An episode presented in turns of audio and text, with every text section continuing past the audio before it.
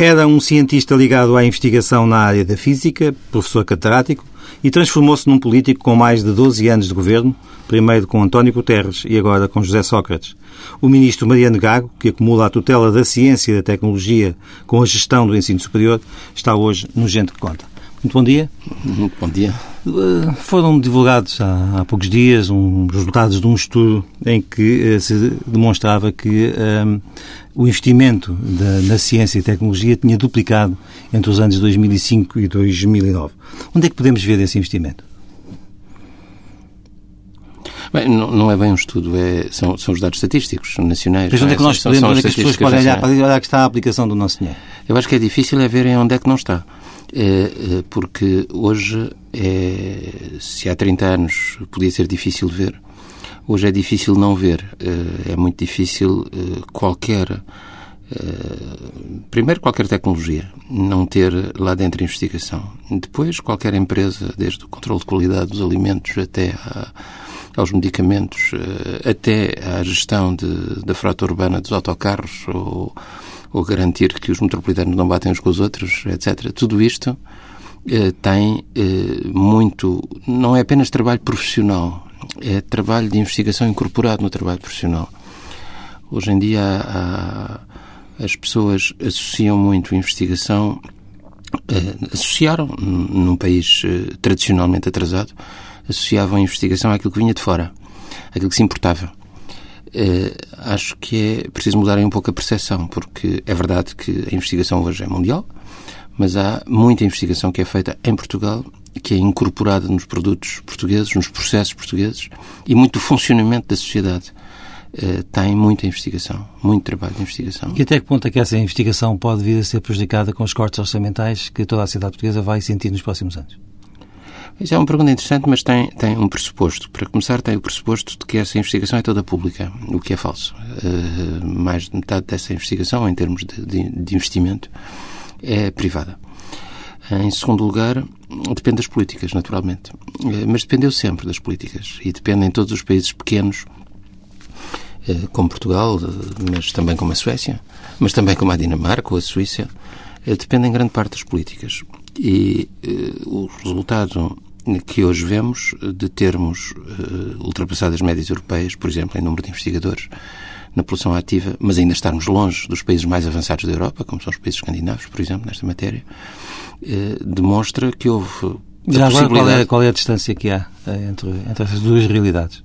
Entre Portugal e a Suécia? Entre Portugal e a Suécia. Em número de investigadores, nós estamos com. Para cada mil pessoas que trabalham em Portugal, neste momento, cerca de sete eh, cerca de oito, mais ou menos, eh, são investigadores. Eh, oito equivalente tempo integral, etc. Portanto, são mais pessoas, mas não fazem só 100% de investigação, nem nas empresas, nem no Estado, etc. Portanto, à volta de oito. A média europeia anda nos seis. os países há países como o Japão ou os Estados Unidos estão 10, 12 de média.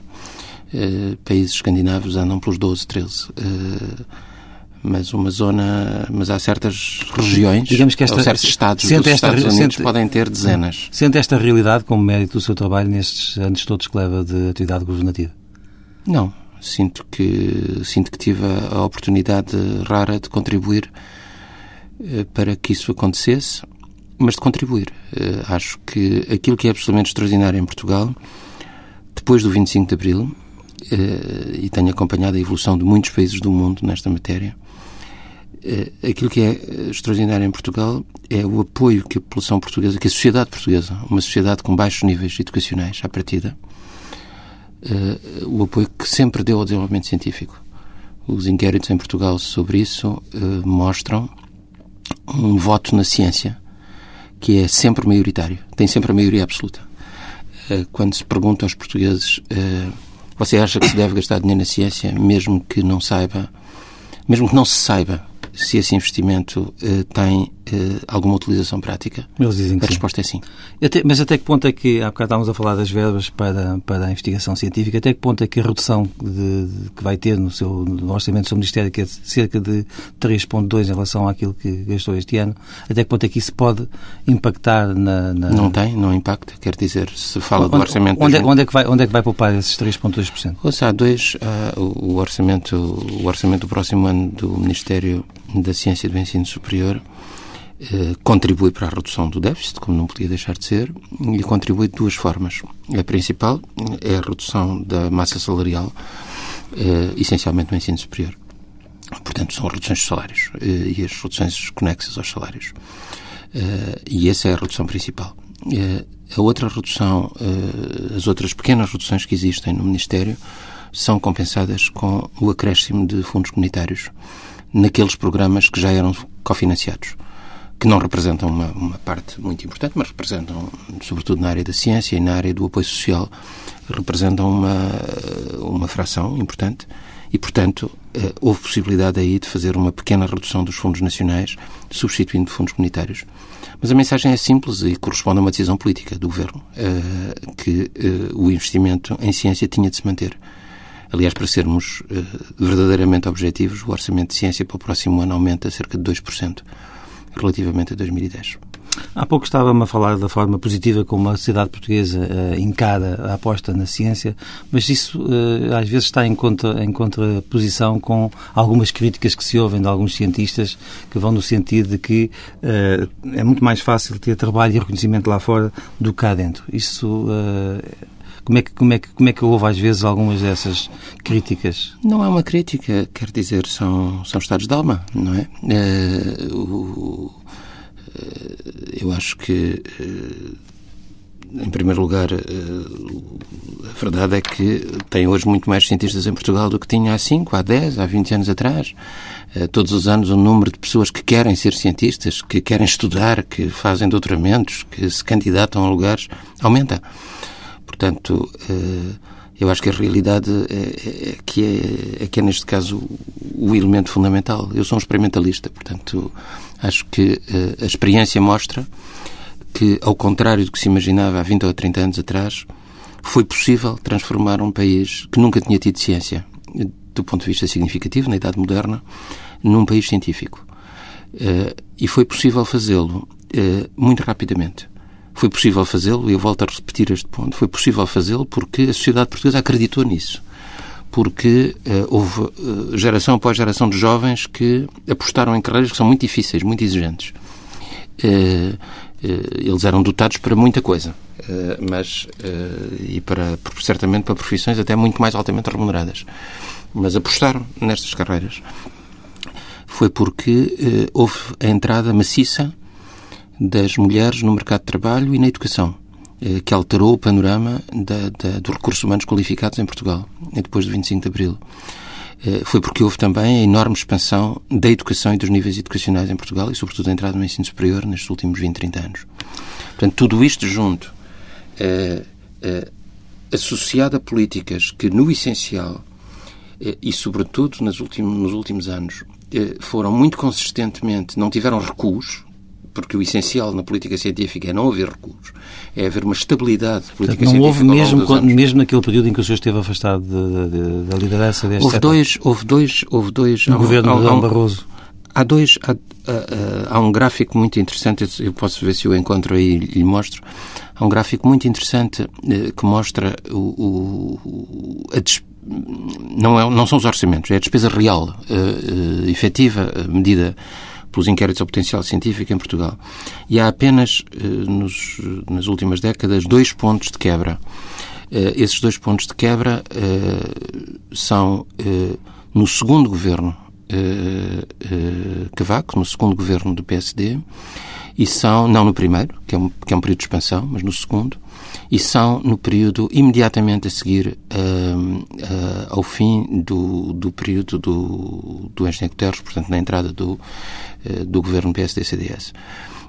esses dois momentos, que são dois momentos singulares, negativo, muito negativos, contra os quais eu, eu, aliás, me bati na altura,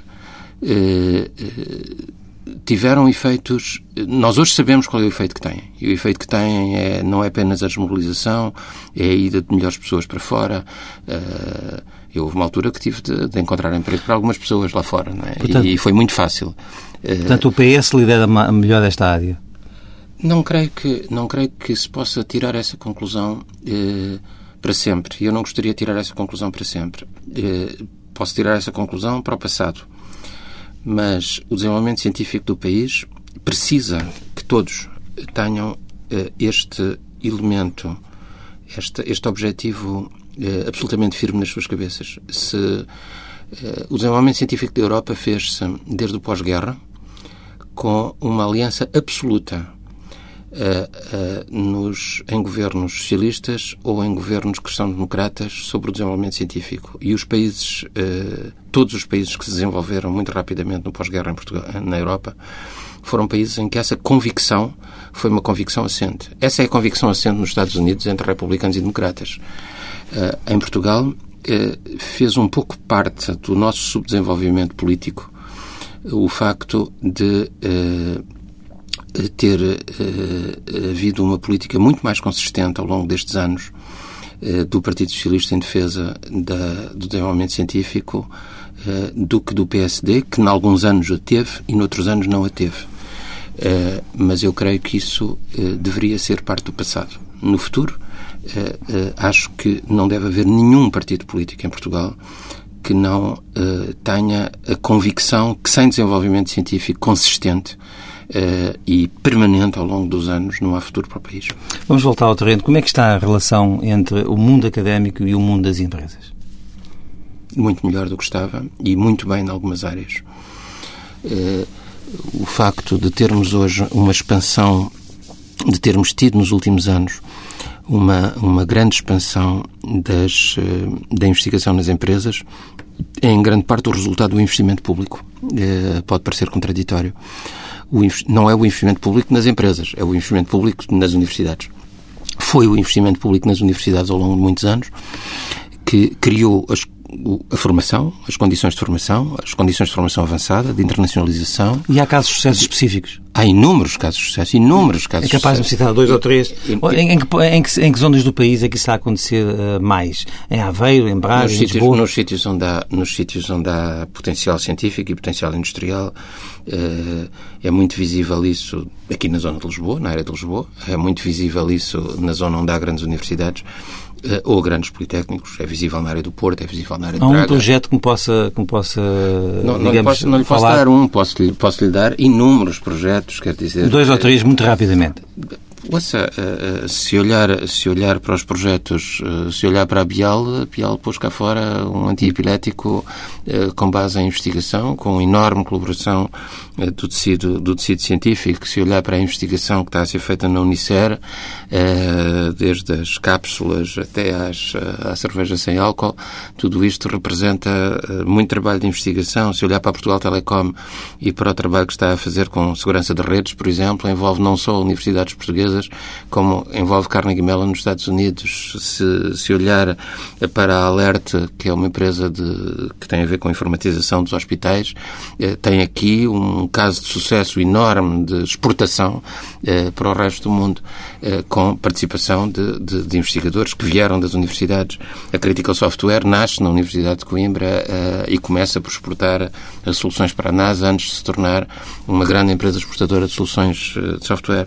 Eh, a Amorina Cortiça está a fazer, com outros e com a investigação, nacional está a fazer o genoma de sobreiro e está a fazer novas aplicações para a cortiça é um sem número de, uhum. de, coisas. Quer dizer, quando, quando a gente diz uh, mais metade da, da, do investimento em investigação é feito hoje pelas empresas, as 100 maiores empresas que fazem investigação em Portugal representam 25% das exportações portuguesas, bem, isto significa muitos milhares de, de casos concretos porque ninguém investe sem ter rendimento. No, no... Estamos, estamos bem no campeonato das patentes. Eu li há, pouco, há poucos dias num, num órgão de, internacional que uh, aí uh, 20%, 20 e poucos por cento vem da China, 20% da União Europeia, 20% da, também dos Estados Unidos. Uh, nesse campeonato de registro de patentes nós estamos bem nós chegamos, nós chegamos tardíssimo ao campeonato de registro de patentes, como, como diz, não é? Uh, não é bem um campeonato, mas é, é o fim da linha, quer dizer, primeiro... Uh, é a aplicação prática do que se faz. Não é só a aplicação prática, porque há áreas nos quais não se patenteia. Uh, não se, as, nós, nós, por exemplo, temos uma atividade extremamente importante exportadora no domínio do desenvolvimento de software, mas isso não se patenteia. Portanto, há, há, essa medida serve para, certos, para certas áreas, não serve para outras áreas e, por exemplo, não serve para essa. Mas se olhar para para o registro de patentes, não o registro de patentes nacional, mas o registro de patentes no, no registro europeu ou no registro norte-americano de patentes, para ter aqui uma comparação internacional, os números são muito enganadores, quer dizer, eh, claro que eu podia simplesmente dizer-lhe, olha, eh, nos últimos anos multiplicou por 4, multiplicou por 5. Bom, mas a base era tão baixa que, que, que, que é preciso pôr isto em, em proporção. Uh, o que lhe posso dizer é que o registro de patentes hoje está em crescimento muito rápido. Se olhar para. para eu, por acaso, tinha aqui, estava aqui a olhar para estes, para estes números antes de vir para aqui. Não olho para aqui para o ano 2010, que ainda não acabou, e, portanto, não estão registrados os, os anos de 2010. Isto é a evolução do, do, do registro de patentes quando os inventores estão baseados em Portugal. E é, e é extremamente interessante. Isto são as, são as europeias, neste caso são as, são as europeias, eh, as americanas estão noutro sítio. Uh, Portanto, vejo, tem, vejo, vejo, vejo aí uma, uma queda, vejo, vejo uma evolução positiva, depois uma queda em 2010 face a 2009. Não, 2010, estamos em 2010 ainda, portanto o registro de 2010 só, só em 2011 é que ah. tem. Eu é que, para efeitos disto, é que tentei ver o que é que já estava registado neste Mas... momento, não é? Portanto, o que tenho de ver é 2009, não é? Em, dois, no, em meio de 2011 terá os, os dados de 2010. Uh, eh, bom, o que tem aqui é, com Sempre pequenas alterações, mas é mais ou menos crescente, muito crescente, quer dizer, 30 no ano 2000, 145 em 2009. Portanto, tem aqui uma, uma multiplicação de quase 5, multiplicou por 5 em uh, 9 anos. Eh, neste caso. Mas é muito interessante verificar certos aspectos uh, curiosos. Quer dizer, o que tem aqui é uma mistura das, das, dos registros europeus de patentes feitos por inventores portugueses, portanto, por empresas ou entidades portuguesas, que mistura algumas coisas que são registradas em nome de outros países. Porque quando tem uma multinacional instalada em Portugal, ela registra de facto como a invenção tendo vindo de Portugal, mas o país de registro uh, da patente é normalmente uma empresa sede uh, na Alemanha, na Finlândia ou noutro sítio. Mariano Gago sobre a investigação científica em Portugal. Há muita investigação que é feita em Portugal, que é incorporada nos produtos portugueses, nos processos portugueses e muito do funcionamento da sociedade. Está em muita investigação. Para cada mil pessoas que trabalham em Portugal, neste momento cerca de sete, eh, cerca de oito, mais ou menos, são investigadores. Os inquéritos em Portugal sobre isso eh, mostram um voto na ciência, que é sempre maioritário. O orçamento de ciência para o próximo ano aumenta cerca de 2% relativamente a 2010. Acho que não deve haver nenhum partido político em Portugal que não tenha a convicção que sem desenvolvimento científico consistente e permanente ao longo dos anos não há futuro para o país.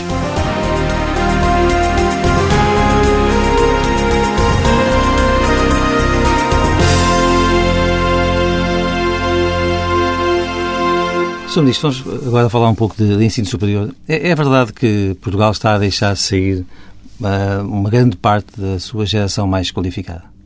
Não sei de onde é que tirou essa informação. Temos visto uh, nos jornais uh, algumas informações nesse sentido. Ainda há, pouco, amigo... ainda há, poucos, ainda há poucos dias, um, um, isso era a manchete de, de, um jornal de referência em Portugal. Eu acho que, é, que aliás, o que é sintomático e, e relativamente doentio é o negócio das manchetes. Mas, mas o meu amigo é que é especialista dessa área, não é? E não estou, não estou aqui para, para me defender, estou o negócio, O negócio das manchetes que se transformam numa espécie de, de, de campeonato de qual de nós anuncia a desgraça maior para vender mais. Eh, eu acho que um país que chega a este estado de degradação, de, de, vender a desgraça como forma de ter uma vantagem competitiva sobre o outro vendedor da desgraça, não está muito bem sobretudo no campo do jornalismo. Mas uh, não há, neste momento, nenhuma evidência de qualquer tipo, uh, científica, estatística, que corrobore uma afirmação dessas. não, não é verdade. Há áreas nas quais eu conheço em detalhe os dados, designadamente nas profissões mais altamente qualificadas. Se perguntar onde é que estão todas as pessoas que nos últimos 20 anos se doutoraram em Portugal ou pediram o registro de doutoramentos em Portugal, nós fizemos esse trabalho sistematicamente. Estão, dessas todas, estão quase todas em Portugal. Existem, desses muitos milhares, existem algumas centenas que estão no estrangeiro mas esse número de centenas que está no estrangeiro é bastante inferior ao, ao número de estrangeiros que, nesse mesmo período de doutorados lá fora, vieram Não. trabalhar para Portugal. Portanto, na área dos mais qualificados, a evidência é exatamente oposta. É que neste momento estamos a atrair mais pessoal, bastante mais pessoal qualificado do que aquilo que sai. Os estudantes também, também têm protestado bastante quanto ao encarecimento do, do ensino superior. Uh, isso é uma realidade? Uh, comunga dessas uh, preocupações? O senhor que também foi um, estudante, uh, um, um dirigente estudantil no seu tempo, acha que isso é verdade? Não, e não é verdade. As duas coisas não são verdade. Nem é verdade a afirmação de que os estudantes têm estado a, a, a protestar contra isso. Há pouco, há, pouco, há pouco tempo entregaram-lhe uma medalha que ia nesse sentido. Bem, que, exista, que existam... Uh, duas... Medalha entre aspas, foi um protesto que, com, alguma, com algum sentido inovador. Com certeza, que, exista, que existam... Que existam uh, militantes de partidos políticos que numa cerimónia qualquer uh, fazem valer os seus pontos de vista, acho perfeitamente normal. Agora, eh, a verdade é que hum, existe neste momento uma grande convicção da parte das associações de estudantes em Portugal eh, de que eh, a política educativa de defesa do ensino superior, do alargamento da base social do ensino superior em Portugal, é em seu benefício. E aquilo que está a acontecer em Portugal, julgo eu, no domínio do ensino superior, é a combinação de, destes dois fatores. Um alargamento da base social do ensino superior. Hoje está no ensino superior e entram todos os anos no ensino superior jovens de famílias que nunca tiveram eh, condições para entrar no ensino superior. Eh, nós hoje temos evidência do alargamento, todos os anos, da base social do ensino superior. E o número de estudantes está sempre a aumentar no ensino superior. Mas está a aumentar de uma forma muito diversificada. Uh, temos estudantes a entrar em cursos de especialização tecnológica, temos estudantes a entrar já adultos que abandonaram os estudos e que agora entram no ensino superior. Uh, não temos o perfil típico há 20 ou 30 anos atrás do estudante de classe média que entrava na universidade aos 18 anos. Temos esse perfil, mas cada vez mais temos um aumento de outros perfis eh, de entrada no ensino superior. E, por outro lado, temos um ensino superior que no topo é muitíssimo mais qualificado, que no topo uh, compete com universidades americanas, que no topo uh, uh, trabalha com empresas para o mercado mundial. Portanto, estas duas realidades são as realidades portuguesas. O alargamento da base social da educação, neste caso do ensino superior, o alargamento da qualidade e da capacidade de intervenção do conhecimento na economia e na, e na cultura. Hum, muito especificamente, eh, foram criados mais cursos de medicina para responder à crónica falta de, de, de médicos, o que vai durar mais ou menos até 2012.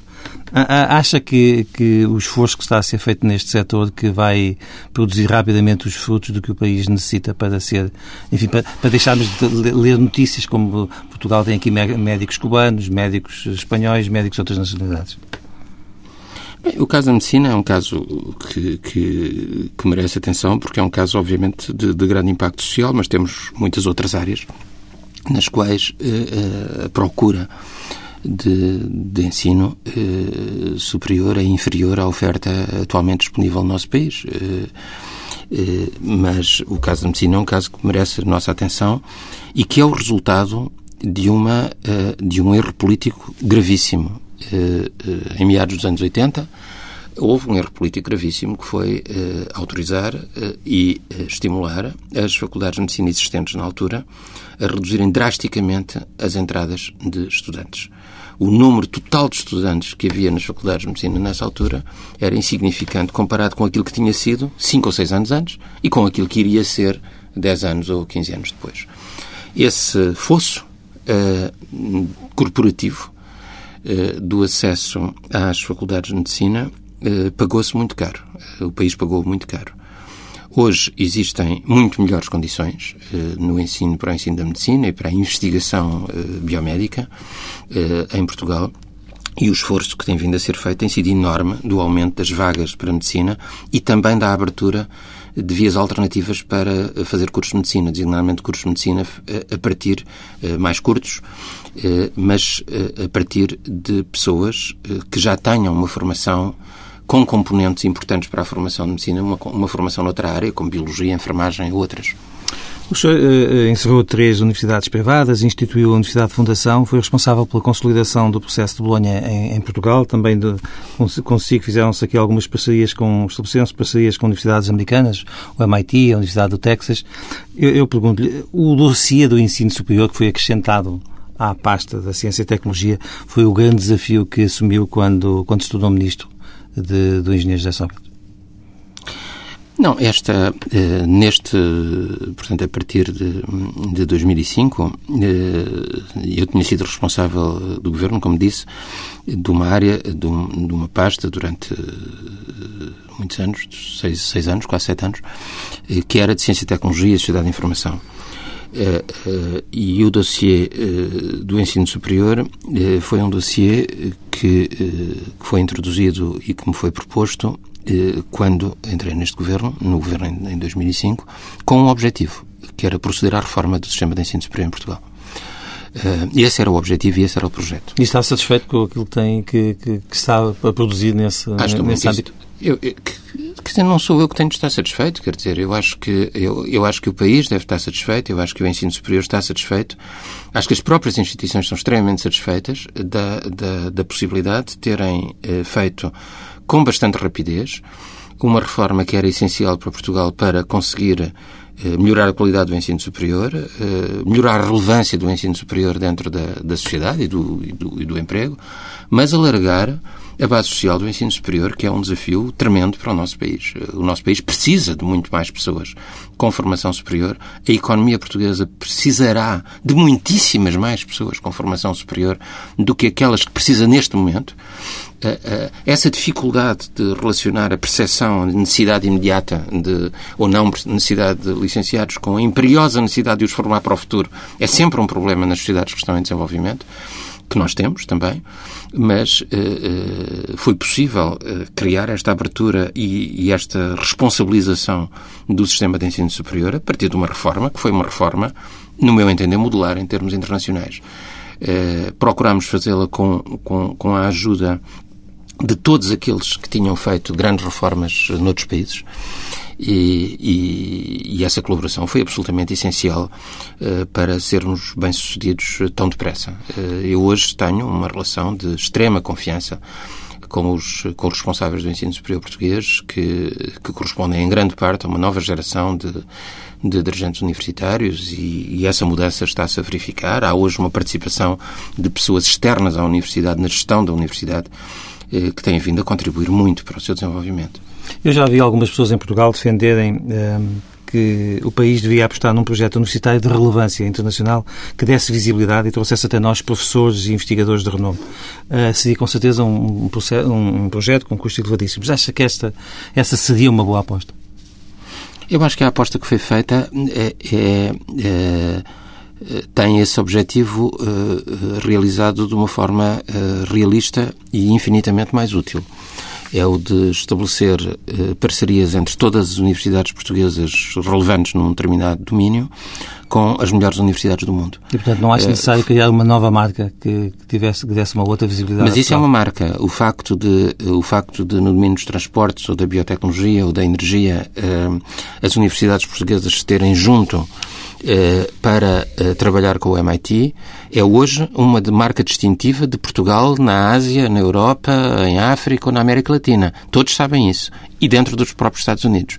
O facto das, das, eh, na área das tecnologias de informação e comunicação, nós estarmos associados por contrato à Universidade de Carnegie Mellon, estarem constantemente professores de Carnegie Mellon aqui e pessoas portuguesas lá, eh, eh, trouxe eh, muitas empresas portuguesas como afiliadas desse, desse programa, o que significa que muitos dos seus quadros estão a ser estudantes nesse, nesse programa, estão-se a criar empresas com base nesse programa e, e isso tem uma enorme vantagem de marca e também de acesso ao mercado de capitais e ao mercado norte-americano.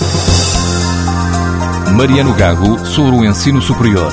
Neste momento estamos a atrair mais pessoal, bastante mais pessoal qualificado do que sabe hoje está no ensino superior e entram todos os anos no ensino superior, jovens de famílias que nunca tiveram condições para entrar no ensino superior. Em meados dos anos 80, houve um erro político gravíssimo que foi eh, autorizar eh, e eh, estimular as faculdades de medicina existentes na altura a reduzirem drasticamente as entradas de estudantes. Eu hoje tenho uma relação de extrema confiança com os, com os responsáveis do ensino superior português. O facto de, no domínio dos transportes, ou da biotecnologia, ou da energia, as universidades portuguesas se terem junto para uh, trabalhar com o MIT é hoje uma marca distintiva de Portugal na Ásia, na Europa, em África ou na América Latina.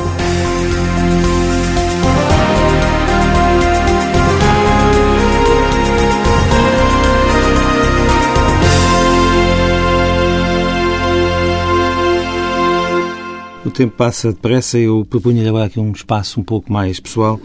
Eh, o senhor esteve seis anos Todas e meio... as perguntas têm sido pessoais.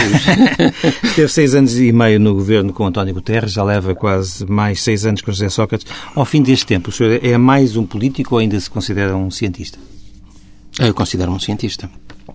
Eh, eu não... Sou um político no sentido em que eh, o fui desde a minha juventude uh, por obrigação e por raiva. Uh, foi por isso que fui dirigente estudantil de Lisboa e foi por isso que, uh, que participei tanto quanto podia, modestamente. Por raiva em relação à ditadura que Portugal vivia? Claro, claro. Por raiva contra a ditadura, contra a guerra colonial, contra, contra a miséria social, contra, contra, o, contra a censura contra aquilo que manifestamente não queríamos. Eh, e não sou um, não sou uma pessoa de partido. Eh, não investi nesse, nesse setor, fiz toda a minha vida foi vida profissional e, e, e a certa altura intervi, mais uma vez também por raiva, intervi na, na, na política científica nacional para, para procurar ajudar a desenvolver o país. E foi isso que me fez aceitar desafios que me foram propostos. Uh, uh, primeiro na, na, Junta Nacional de Investigação Científica e depois no Governo. Uh, sou uma pessoa de esquerda, tenho horror às desigualdades sociais e às injustiças, tenho, portanto, tenho as minhas simpatias e as minhas convicções estão à esquerda. estiveram sempre e provavelmente estarão sempre. Uh, o, o meu investimento nestes anos uh, foi um investimento muito especializado uh, na qualificação, na difusão da cultura científica, muito mais do que aquilo que pode parecer pela, pela, pelo investimento na ciência. Talvez o que de mais importante tenha feito ao longo destes anos tenha sido tentar eh, levar a cultura científica, a ideia de cultura científica para aqueles que não são cientistas, para a generalidade da população, como o elemento fundamental do nosso desenvolvimento.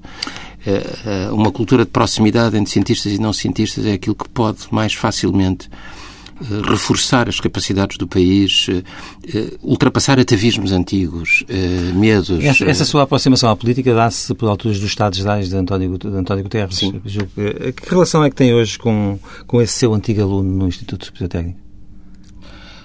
Relações de amizade.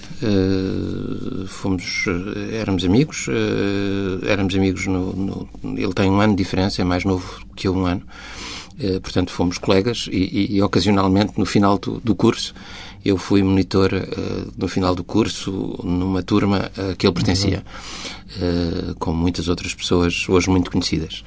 E, e portanto, fui professor dele ocasionalmente nesse, nesse momento, uh, mas ficámos sempre, sempre muito amigos. O senhor é, é especialista em física de partículas, eu li. Em poucas palavras, é capaz de explicar o que é, que é isso de física de partículas? Em poucas palavras, é simples. Eh, eh, a matéria, esta mesa, eh, o seu corpo, são esse papel que tem na mão são feitos de, de, são feitos são matéria e que são feita em última análise de átomos e dentro desses átomos estão os núcleos que têm que são feitos de partículas muito sempre as mesmas protões neutrões com eletrões a gravitar à volta este é o mundo que nos rodeia é isto uh, muito vazio e, e, essas partículas. E a investigação nessa área... E a investigação nessa área tenta compreender porque é que é assim, como é que apareceram essas partículas, de onde é que elas vieram, que relações é que têm umas com as outras. E esta, e esta história, que é a história da compreensão ao mesmo tempo da matéria de que somos todos feitos, e a partir da qual estamos aqui a pensar e a falar, é também uh, a história da gênese uh, deste mundo.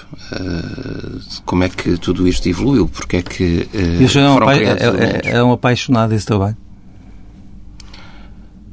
Sou um apaixonado pela ciência, sim, pelo conhecimento. Acho que, acho que o conhecimento é aquilo que mais nos, uh, nos une uh, a todos. Como é que viu esta, esta semana? A, a, a, NASA divulgou que tinha, tinha sido encontrada uma, uma bactéria que incluía no seu, no seu metabolismo o arsénico, que é uma substância que uh, até agora nós se entendia como completamente incompatível com a vida.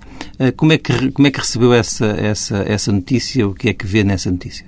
Muito interessante. É, é uma notícia muito interessante porque certamente abre, eu não sou especialista dessa área, mas certamente abre, tanto quanto eu compreendo, abre hipóteses a se olhar para a existência de formas de vida eh, em sítios onde não se olhava.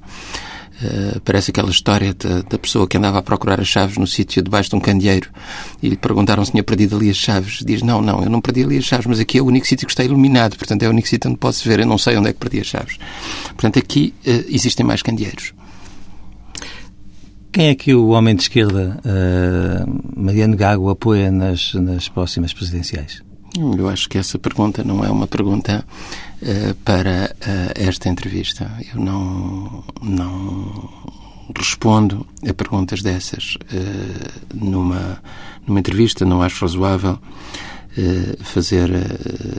não, não estou a fazer campanha.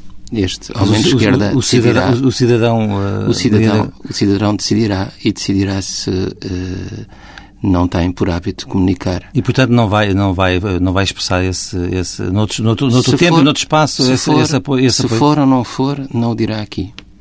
O senhor assina alguma publicação científica? Eu recebo, vejo muitas publicações científicas, sobretudo na internet. Neste momento não tenho acesso a publicações científicas no, no Ministério, como tinha no laboratório. Uh, Sabe que uma pessoa, um profissional no laboratório, normalmente não assina publicações científicas, vai todos os dias à biblioteca vê-las, não é? E, e, e, antes das publicações vê as pré-publicações. Eh, eu hoje estou reduzido àquilo que encontro na internet e àquilo que os amigos uh, e os colegas me avisam. Uh, estou muito dependente de muitos amigos e colegas para me avisarem daquilo que está a acontecer. Tem falta de, de tempo, tem falta de tempo assim no seu no seu dia a dia? Eu acho que qualquer pessoa que trabalha tem sempre falta de tempo, porque há sempre tanto que fazer, mas, eh, mas todos nós temos de. Acho que todos nós temos de equilibrar as, as nossas necessidades e, as nossas, e os nossos desejos com o tempo pergunta, que existe. Uma última pergunta. Tem 62 anos. Está disponível para continuar o combate pela ciência enquanto puder noutros governos ao longo da sua vida? Eu estou disponível para, para, para, hum, para o combate pela ciência porque sempre estive, quer dizer, não tem, não tem a ver com o governo. Uh, o governo é uma forma uh, extremamente importante, uh, porque é uma ilusão pensar que sem governos ou com governos contra as ciências é possível fazer desenvolvimento científico. Mas eu acho que lhe devo dizer, e acho que a sua entrevista mostrou que tinha lido o meu currículo e seguido um pouco, aliás, com alguma surpresa para mim, este percurso simples. acho que procurei, a partir do momento em que voltei para, para Portugal e procurei empenhar-me no desenvolvimento científico em Portugal, eh, quer em Portugal, quer no resto da Europa. Eh, procurei, dentro e fora de governo, eh, bater-me pelo desenvolvimento científico e, sobretudo, pelo desenvolvimento da cultura científica na sociedade. Mariano Gago, sobre a sua vida académica e pessoal. Sou um político no sentido em que o fui desde a minha juventude por obrigação e por raiva. Sou uma pessoa de esquerda, tenho horror às desigualdades sociais e às injustiças. Talvez o que de mais importante tenha feito ao longo destes anos tenha sido tentar levar a cultura científica, a ideia de cultura científica, para aqueles que não são cientistas. Sou um apaixonado pela ciência, sim, pelo conhecimento. Eu estou disponível para o combate pela ciência porque sempre estive, quer dizer, não tem a ver com o governo.